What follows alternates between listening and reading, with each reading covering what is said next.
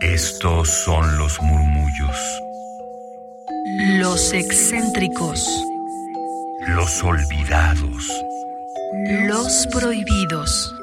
Radio UNAM presenta Gabinete de Curiosidades. Mis queridísimas almas hertzianas, ¿cómo se encuentran? Sean bienvenidas a Gabinete de Curiosidades a través de Radio UNAM en el 96.1 de FM y en internet en radio.unam.mx. Yo soy Frida Rebontulet y hoy les tengo una cuestión literaria, poética, de descargacultura.unam.mx. Ya ven que es una plataforma en la cual pueden encontrar muchísimos archivos literarios, de conferencias, poemas, investigaciones y demás cuestiones prácticamente en voz de sus autores y completamente de acceso gratuito para quienes puedan acceder a esta plataforma en internet descargacultura.unam.mx. Hoy tenemos un fragmento de Muerte en la Rúa Augusta de Teddy López Mills, esta escritora, traductora y editora mexicana que por este poema narrativo ganó el premio Javier Villorrutia 2009 y ya nos contará ella en su propia voz cómo es que se inspiró o qué fue lo que detonó esta historia. Teddy López Mills nació aquí en la Ciudad de México en 1959 y estudió la carrera de filosofía en la Universidad Nacional Autónoma de México y posteriormente obtuvo la maestría en literatura hispanoamericana en la Universidad de la Sorbona en París. Hasta el momento cuenta con nueve poemarios publicados, entre los que destacan cinco estaciones, un lugar ajeno, segunda persona, glosas, horas, Contracorriente y Muerte en la Rúa Augusta, del cual hoy tenemos la segunda parte y final de lo que hemos presentado aquí en Gabinete de Curiosidades. Teddy López Mills. Muerte en la Rúa Augusta es un poema ficción, un poema novela. Su origen es un incidente que sí me ocurrió en la vida real. Me ocurrió durante un viaje a Lisboa, a Portugal, en 2007, finales del 2007, Iba yo caminando por la Rúa Augusta, era alrededor del mediodía, había un grupo de turistas que caminaba a nuestro lado, porque yo iba acompañada. Un grupo de turistas eh, eran turistas alemanes, y de repente uno de los turistas, un viejo, se desplomó, cayó al piso, muerto. Fue muy impresionante ver a toda la gente a su alrededor, a su esposa que lloraba, al amigo que consolaba a la esposa, entonces yo me pregunté, después de mirarlo durante muchísimo tiempo, un tiempo que me pareció incluso sorprendente a mí misma, me llamaron la atención mis amigos, me pregunté cómo había sido la noche anterior de ese turista que había muerto en la calle, y decidí crearle una vida al turista que vi morir en la Rúa Augusta, y ese turista se convirtió en el señor Gordon, el señor Gordon que es un norteamericano que vive en Fullerton, California, y a partir de ahí inventé esta historia, que es la historia de una vida y de una muerte. Muerte en la Rúa Augusta, Teddy López Mills.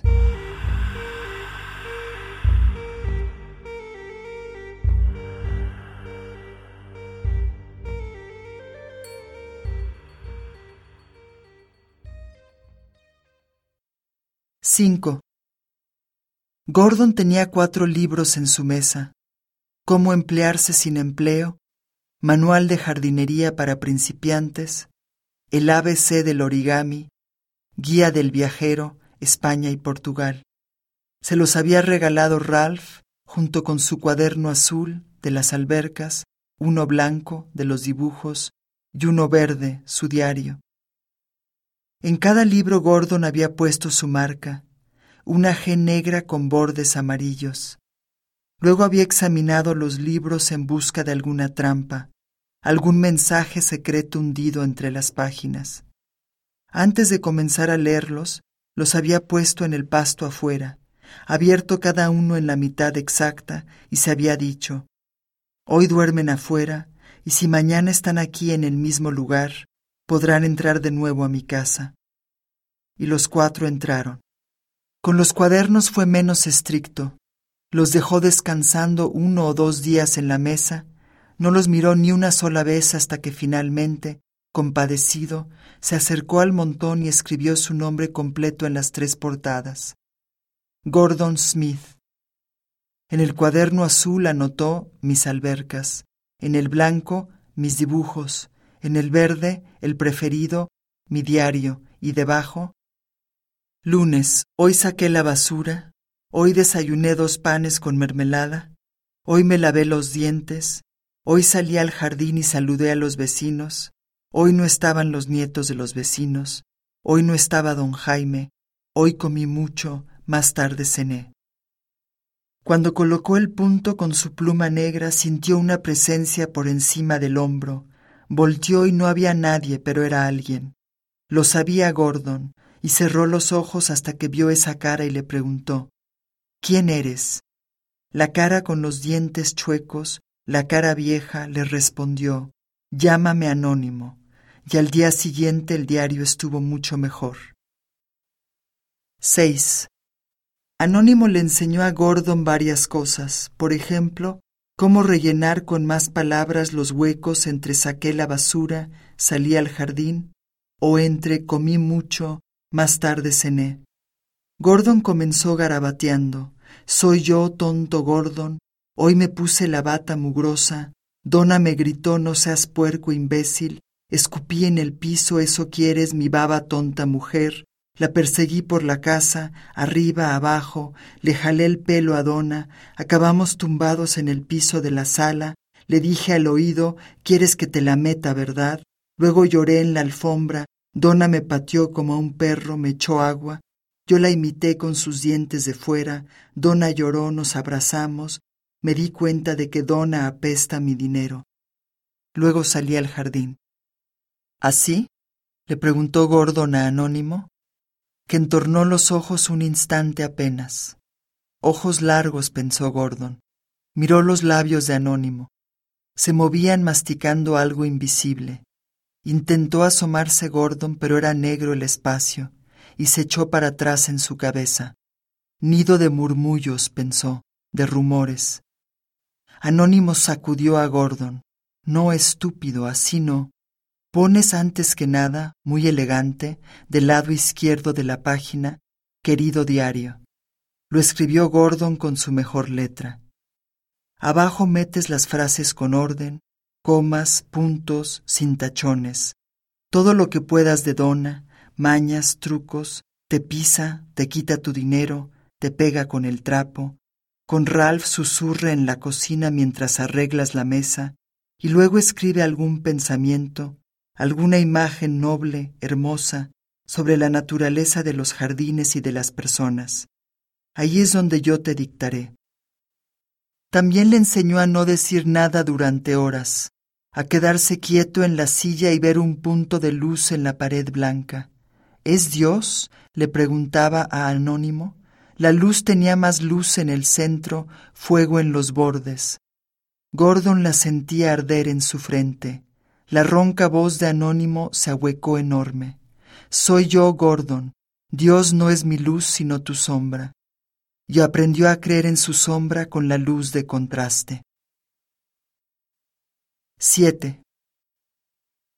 La primera vez que vio el mar Gordon hace años en Newport Beach, se quedó tan impresionado que ya no pudo pensar en nada ese día ni esa noche. De pie en la arena, descalzo, sus piernas blancas dos columnas delgadas frente al horizonte, le comentó a Donna, Nunca lo habría imaginado tan grande, tan inestable. ¿Es gris o azul? Siguió mirando el mar ya sentado en la arena.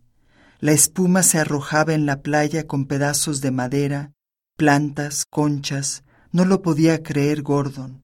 Tanta espuma dando vueltas una y otra vez. Tanta agua erguida para caerse con las burbujas en el borde sin durar. ¿Para qué? le preguntó a Donna. Ella lo miró incrédula. No seas payaso, Gordon. ¿A ti qué te importa? Y salió corriendo hacia el mar. Gordon se fue acercando a la orilla con cautela, como un cazador astuto, se dijo a sí mismo, que no sabe si matar o perdonar a su presa movediza, timorata. ¿Quién eres? le espetó al mar. porque alguien se removía allá adentro, alguien hacía ruido en el agua, complicaba el silencio en la esfera perfecta de ese domingo tan preparado por Gordon en su mente. Ahí estaré yo con Donna, pondré la toalla grande en la arena que aún no conozco, y encima la canasta repleta de comida, servilletas, platos de plástico y una rosa para ti, amor, y Donna me dará un beso rápido, y yo le diré, Donna, te quiero. Pero no estaba ocurriendo así.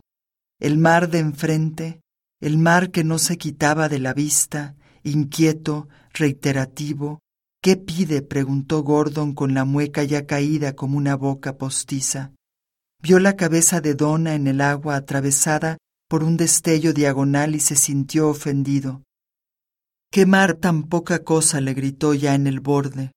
El agua se fue arremolinando en sus tobillos, les dio la vuelta con su espuma varias veces, como si buscara algo en la piel para quedarse y no pudiera, raspándola entonces antes de irse, musitando entre las piedras, tú, yo, tú, yo, sol, sol, sol, pícate los ojos, cuervo de pacotilla, cuervo de cartón. Ya déjame, dijo Gordon, mar pastoso no eres más que lo mismo mareado, y lentamente, sin dejar de vigilarlo, retrocedió hacia su toalla.